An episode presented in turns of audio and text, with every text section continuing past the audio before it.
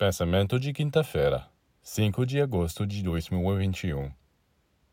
Através da metamorfose da lagarta em uma borboleta, a inteligência cósmica está nos dando uma grande lição. Até um certo período de sua vida, e isto pode ser milhões de anos, o ser humano é como a lagarta que precisa comer folhas, ou seja, que satisfaz seu apetite às costas de outros que ele herda a quem ele rasga.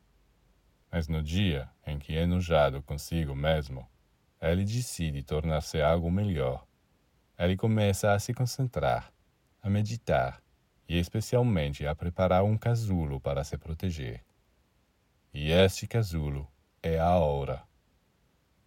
O discípulo que se torna consciente do poder da hora, que compreende que trabalhando em sua hora pode se transformar em uma borboleta, ou seja, é um iniciado. Não mais come seres, assim como a borboleta não come mais as folhas, mas se alimenta do néctar das flores. Um homem comum e um iniciado têm uma maneira diferente de se alimentar.